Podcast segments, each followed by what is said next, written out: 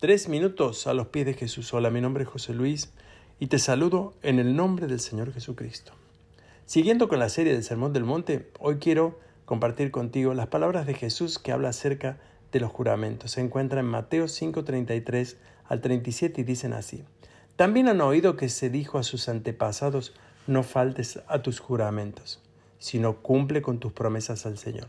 Pero yo les digo, no juren de ningún modo ni por el cielo, ni por el trono de Dios, ni por la tierra, porque es el estrado de sus pies, ni por Jerusalén, porque es la ciudad del gran rey.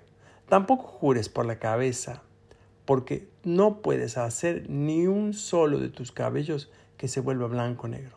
Cuando ustedes digan sí, que sea realmente sí, cuando ustedes digan no, que sea realmente no, cualquier cosa de más proviene del enemigo.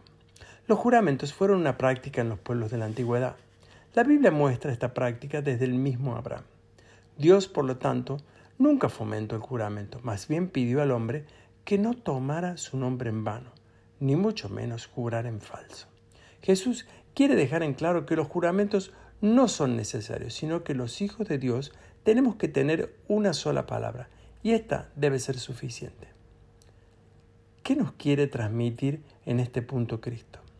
Primero nos dice que no tenemos el control de las cosas. Por lo tanto, no podemos asumir esta responsabilidad en un juramento. Segundo, también nos dice que no debemos usar de manera deshonesta la virtud de algo, sea lo que sea, para hacer valer nuestras palabras y así ganar prestigio, como lo podemos hacer en un juramento, y jurando por algo especial o algo importante. Tercero, nos dice que nuestras palabras deben ir acompañadas de hechos reales sea sí o no. Y allí debemos mantener, como Él dice nuestras palabras. De la misma manera, Dios no ha cambiado ni nunca lo hará, y lo que Él ha dicho se hará, y, y representa en esto en Él autoridad divina. También en nosotros nuestras palabras deben ser de esta manera. Finalmente, esta reflexión de Jesús nos lleva a ser íntegros, en esta integridad que es la que espera Dios de nosotros y la que los demás verán también en nosotros. La integridad no es apariencia, sino que son palabras claras y firmes, que nos llevan a identificarnos y nos conocen como verdaderamente somos. Finalmente decía Jesús que cualquier otra forma de juramento no debe practicarse. Nuestros juramentos deben ser sí o no.